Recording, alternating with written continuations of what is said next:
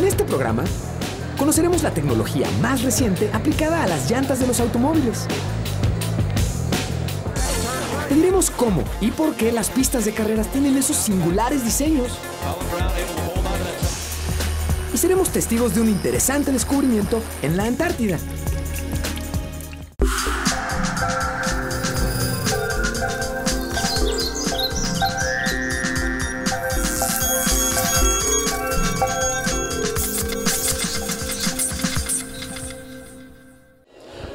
¿Qué tal? Bienvenidos a Factor Ciencia. Yo soy Emilio Saldaña y este es un programa de mucha adrenalina y de mucha velocidad. Vamos a conocer la ciencia y la tecnología detrás de la fabricación de las llantas. Ya no se utilizan los materiales que podrías haber supuesto, se utilizan nuevos y muy interesantes. Y vamos a conocer ciencia y tecnología también detrás de las pistas de carreras y en general de lo que implica el control de la velocidad. Bienvenidos.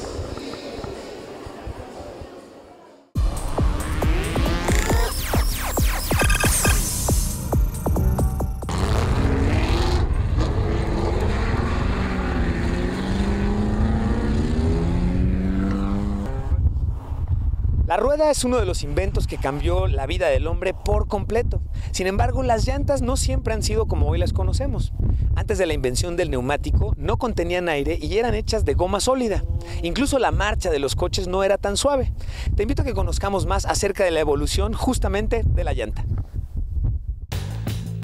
Las llantas de este camión, llamado Mueve Tierra, miden 4 metros de diámetro y están diseñadas para resistir más de 100 toneladas de peso.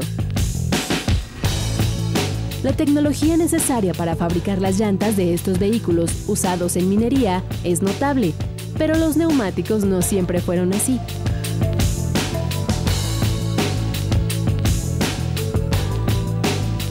Mucho antes de la invención del automóvil, en la era paleolítica, las primeras ruedas fueron simplemente troncos de árboles. Con el tiempo, la construcción de las ruedas de madera se hizo más elaborada. Vehículos como carretas y carros jalados por animales las utilizaron durante mucho tiempo. Como la madera no era un material muy resistente, se empezaron a recubrir las ruedas con otros materiales.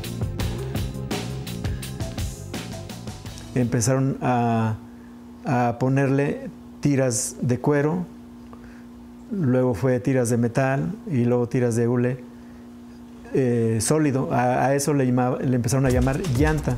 Entonces, pues se puede decir que primero fue la rueda y la cubierta se le llamó llanta. Fue hasta 1888 que John Dunlop desarrolló y patentó las primeras llantas con aire y las llamó neumáticos.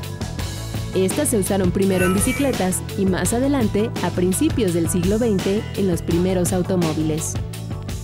Los primeros vehículos normalmente podían correr 45 kilómetros por hora. Ahora pues, hay vehículos que, que corren más de 200, ¿no? Una de las claves principales fue, digamos, mejorar el carcas, conocer hules que corrieran más fríos. La llanta cuando está girando genera calor. Entonces, si el hule es de una formulación especial que no se caliente, ese- esa llanta va a ser fácil que corra más rápido. La composición del hule de las llantas juega un papel muy importante en su resistencia y durabilidad. Hoy en día, las compañías fabricantes mantienen en absoluto secreto sus fórmulas. El hule con que se fabrican se vulcaniza con cuerda para darle resistencia, estructura y así evitar que la llanta se deforme. Las llantas más modernas usan materiales como rayón, poliéster y nylon y cinturones de acero. Todo esto incrementa su resistencia. Entre todos los tipos de llantas, las de avión son las que tienen que resistir los mayores impactos. Las de avión, que esas tienen que soportar una carga tremenda cuando el avión aterriza, es, es un golpe, es un impacto que todas las llantas hacen contra el suelo y debe de estar muy exacto, digamos, que excedan, digamos, las condiciones para que la llanta no explote. Los primeros autos en los viajes largos tenían que cargar con llantas de repuesto porque solo duraban 3.000 kilómetros. En nuestros días los neumáticos han evolucionado y pueden recorrer más de 80.000 kilómetros. En el futuro se espera que las innovaciones continúen a medida que la tecnología de los vehículos avanza.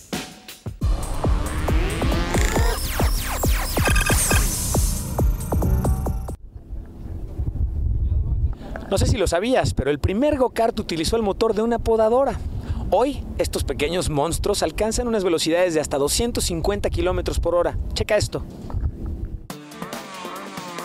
Fueron inventados en 1956 en California por Curtis Kraft, un inmigrante alemán apasionado de los autos de carreras. Un chasis hecho con tubos, un motor de podadora de césped, un volante y dos pedales conectados con cables de acero galvanizado fueron los elementos con los cuales armó el primer go-kart.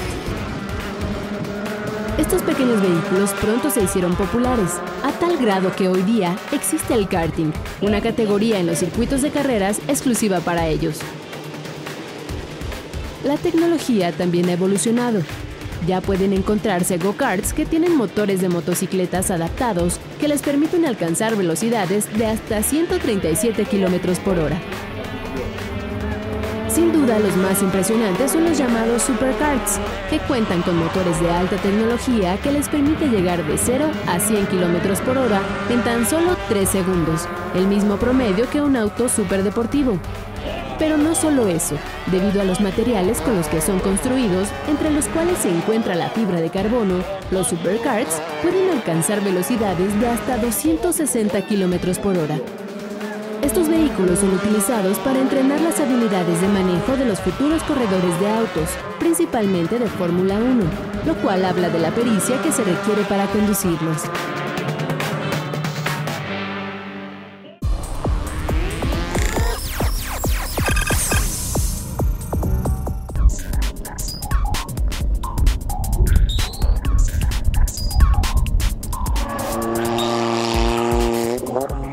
Que las llantas tengan un buen desempeño, el piso por el que ruedan es igualmente importante. Es por ello que el diseño de pistas de carreras debe tener características muy particulares. Estos bólidos están diseñados para superar los 300 km por hora. Para alcanzar estas velocidades es muy importante la habilidad del piloto, pero también influyen factores tecnológicos como la capacidad del motor, un chasis ligero y resistente y un diseño aerodinámico preciso. Sin embargo, el terreno sobre el que se desplazan también es determinante para que los participantes puedan llegar al podio. Que se hacen independientemente del nivel de, automovilismo que se corre en ellos, siempre están muy bien pensados en, en, sentido de tecnología de los autos y sobre todo de seguridad tanto para los pilotos como los asistentes a, a los eventos. El diseño de las pistas es principalmente de dos tipos, los óvalos y los circuitos, cada uno con exigencias distintas que ponen a prueba tanto a pilotos como a ingenieros concepto NASCAR que la mayoría, el 90% de las competencias se corren en óvalo, aún, aún así, que dicen, bueno, son vueltas a la izquierda todo el tiempo, el peralte de las pistas puede ser diferente, hay curvas que son completamente planas, radios diferentes, esto pone a trabajar un poquito a los ingenieros en cuanto a los componentes, sobre todo de suspensión, presiones de llantas. En las pistas de óvalo las velocidades son constantes y los pilotos tienen que luchar por controlar el auto cuando se somete a la fuerza centrífuga generada por tomar una curva a más de 200 km por hora. En los circuitos el trabajo de equipo es el más elaborado. Los autos reciben distintos tipos de cargas que tienen que superar, disminuir su velocidad y acelerar nuevamente al máximo para no quedar atrás. En un circuito las transferencias de peso son constantes, tanto en una frenada, una acelerada, vuelta a la derecha, vuelta a la izquierda. Entonces todos los componentes deben de estar acordes al desarrollo de la carrera, la capacidad del piloto y la duración de la misma carrera. La próxima vez que tengas oportunidad de ver una carrera de autos, seguramente tendrás en mente que no solo los poderosos vehículos son resultado del desarrollo tecnológico, sino también el suelo sobre el que corren.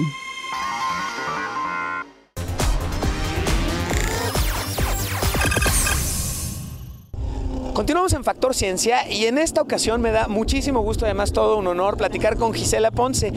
Ella es piloto y ella es piloto de B7, una categoría muy particular. Gisela, gracias por platicar con los amigos de Factor Ciencia.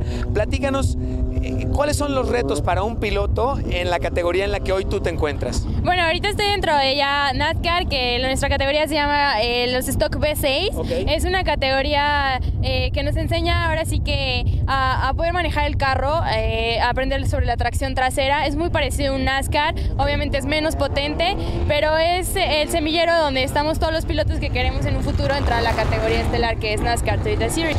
Gisela, hay una pregunta muy interesante para Factor Ciencia. La contribución de la tecnología en la seguridad en este tipo de competencias, ¿qué opinión te merece? Bueno, es, es un punto muy importante que nunca debemos dejar de lado, sobre todo la seguridad es esencial en este tipo de carreras. Eh, algo que es muy importante es la seguridad que la las llantas nos ofrecen, ¿no? Las llantas eh, es increíble cómo nos ayudan a que tengamos estabilidad, a que tengamos un mejor agarre, a que tengamos un mejor frenado y nosotros sentirnos confiable así de, de la manera en que nosotros le podemos exigir al carro y saber que en donde tú lo pidas va a frenar y las llantas te van a responder. ¿Tú dirías que en mucho entonces de una buena llanta podría en mucho depender el buen desempeño del conjunto, digamos, de automóvil, conductor? Claro que sí, además de toda la tecnología que viene atrás de una llanta, ¿no? Muchas, muchas veces las personas no sabemos todo, lo, todo el trabajo que tiene adentro una llanta y es impresionante ahora que yo estuve conociendo eh, todo lo que se trabaja, toda la tecnología que traen es de primera. Entonces la verdad es que hay, que ser un poco más cuidadosos con la cuestión de nuestras llantas porque luego, sí, porque luego no, no, no sabemos diferenciar bien. Claro. Y es un punto súper importante. Pues muchísimas felicidades y te agradezco la oportunidad de platicar con nosotros. Continuamos en Factor Ciencia.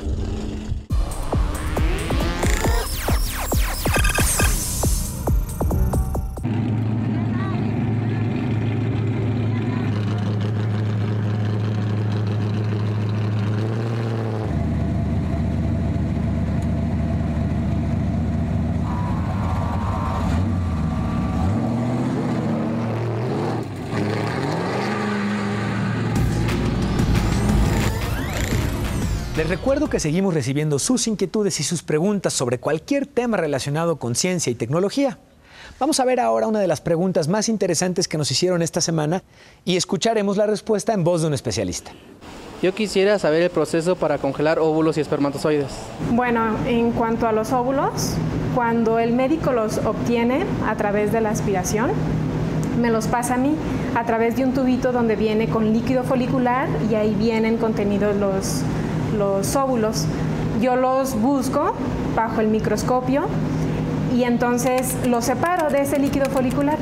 Los, los lavo con un medio especial para eliminar sangre y cualquier otro que pueda intervenir en, su desarrollo.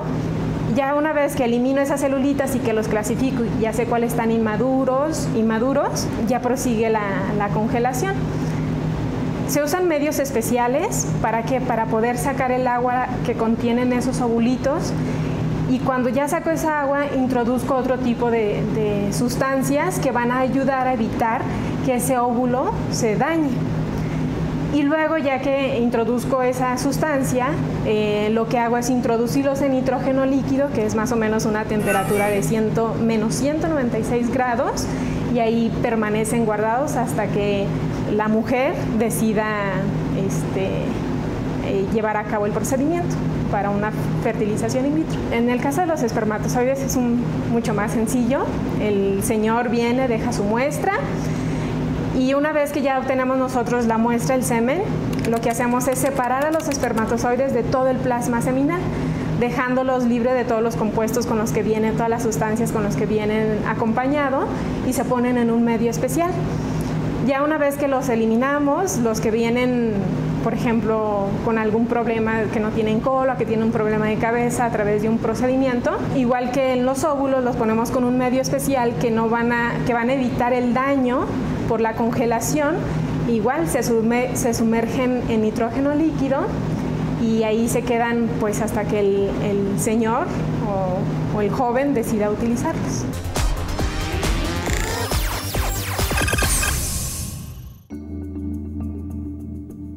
Paisaje de selva baja recibió a Hernán Cortés al llegar a tierras mexicanas. 500 años después, el morro de la Villa Rica en Veracruz continúa siendo un punto de encuentro con la naturaleza. Los exploradores levantan la vista en busca de aves rapaces en la migración más nutrida del mundo.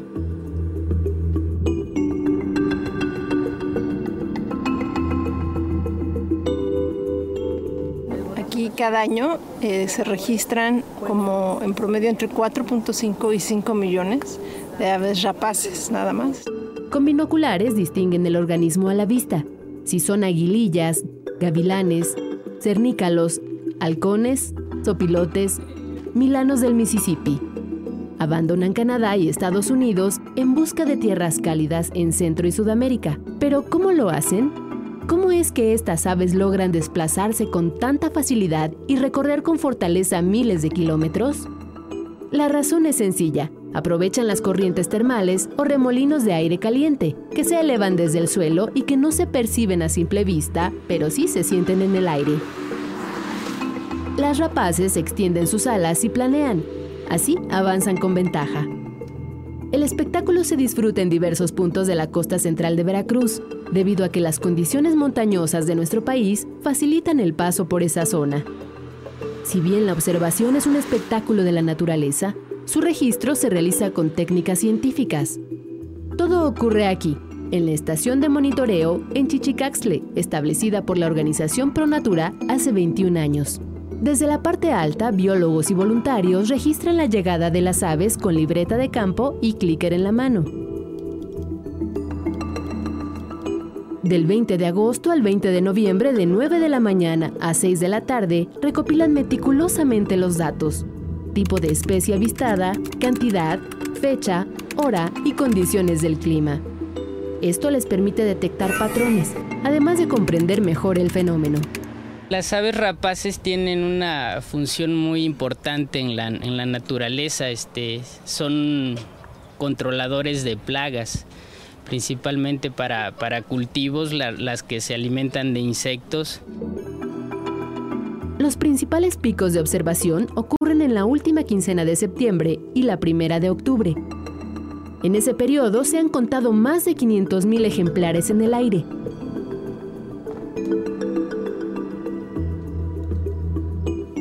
Más de dos décadas de trabajos, los expertos no han detectado alteraciones importantes en las poblaciones de rapaces, lo cual no implica que estén fuera de peligro. Se teme que la construcción de una mina cerca de la zona, así como la depredación de las áreas verdes por extensión urbana y ganadera, limiten las áreas de reposo y alimentación de estas impactantes aves.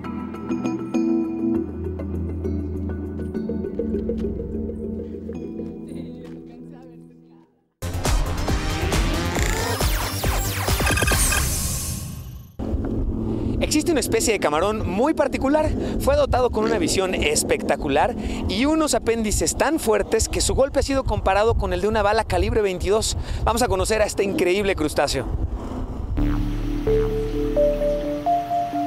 El camarón mantis pavo real, que vive en aguas tropicales y subtropicales de todo el mundo, tiene una visión espectacular con la que capta los rayos infrarrojos y ultravioleta del sol.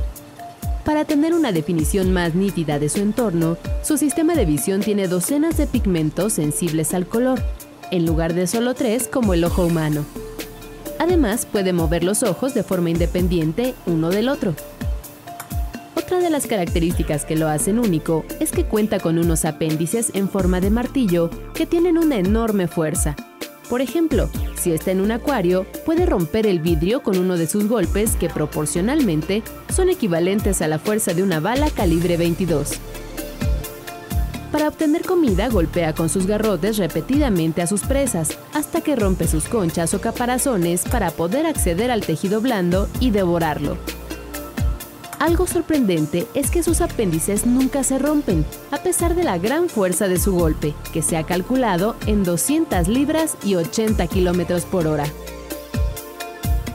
Investigadores de la Universidad de California, Riverside, están estudiando la constitución de esta parte de su cuerpo para imitar su estructura y aprovecharla en la fabricación de blindajes más resistentes. What we were interested in was how can this strike with such a large force create cavitation and survive that cavitation and do it so many times without itself failing. So we wanted to uncover what the materials were inside the club and how they were architected. Analizando estos apéndices del camarón, los investigadores encontraron que están compuestos de regiones especializadas que trabajan juntas para crear una estructura más resistente que la mayoría de los materiales cerámicos de ingeniería.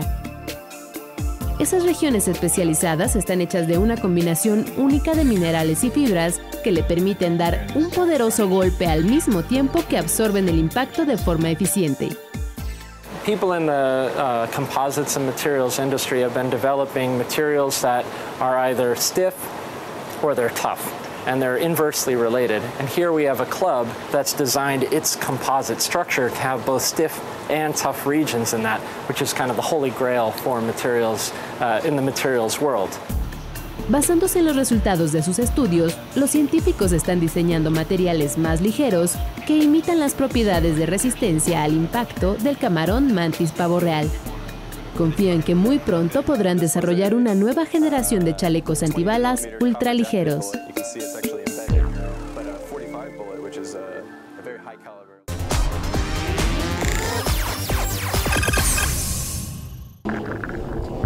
Un grupo de científicos británicos explora en estos momentos la Antártida Occidental. Vamos a ver qué es lo que han encontrado. La Antártida Occidental ha llamado la atención de la ciencia debido a que presenta el mayor registro de deshielo polar. Pierde un metro de contorno cada año. Científicos británicos descubrieron bajo la extensa capa helada un enorme valle tan pronunciado como el Gran Cañón del Colorado. Tiene una profundidad de 1500 metros. Sus corrientes subterráneas están conectadas con el mar, condición que provoca el elevado derretimiento del área. This is an area of the ice sheet that is thinning remarkably today and contributing to global sea level rise. So we wanted to understand the geological controls on the processes that are happening today in Antarctica. Para realizar el hallazgo, los investigadores recorrieron el sitio en 2010 arrastraron un radar a lo largo de 2.500 kilómetros y cotejaron sus mediciones con observaciones satelitales. Así caracterizaron la geología del valle y sus diversos procesos.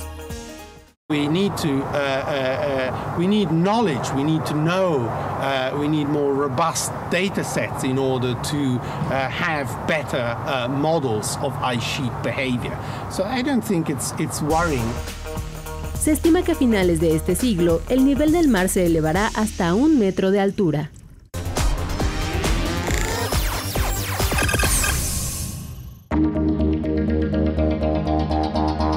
El movimiento de las estrellas en una galaxia. El comportamiento de los huracanes y los tsunamis. La secuenciación del genoma de un virus. O el funcionamiento de las neuronas en el cerebro. Son fenómenos complejos y en apariencia impredecibles. Sin embargo, pueden describirse matemáticamente gracias a esta supercomputadora capaz de hacer los cálculos más precisos. Se encuentra en el Centro de Investigación y Estudios Avanzados del Instituto Politécnico Nacional. Pueden dedicarse a varias actividades de investigación. Un ejemplo concreto puede ser el, la amielasis del Alzheimer, que consiste en la acumulación de metales, de estudiar cómo se acumulan esos metales en, las neuronas del cerebro. Ese es un ejemplo. Otro ejemplo, decodificar virus. Este clúster o conjunto de computadoras se llama Xiucoatl y es único en su tipo en México. Su capacidad de procesamiento es mayor que el de mil laptops de última generación y puede almacenar la información que cabría en 15.000 DVDs.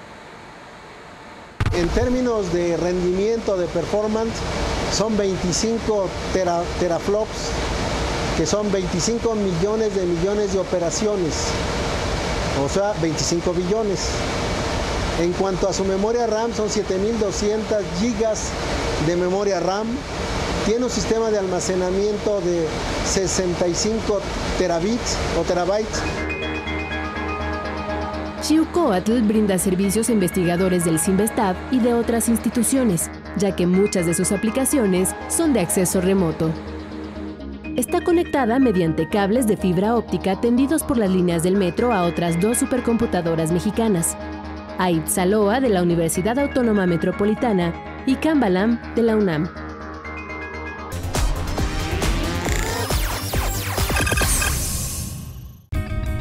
Y seguimos investigando lo que ocurre en el mundo de la ciencia y la tecnología. Te invito a que conversemos en Twitter, arroba nos permitirá establecer un contacto bidireccional. Queremos platicar contigo y queremos conocer cuáles son los temas que quieres ver aquí en tu programa. Yo soy Emilio Saldaña y me encanta estar contigo aquí en Factor Ciencia.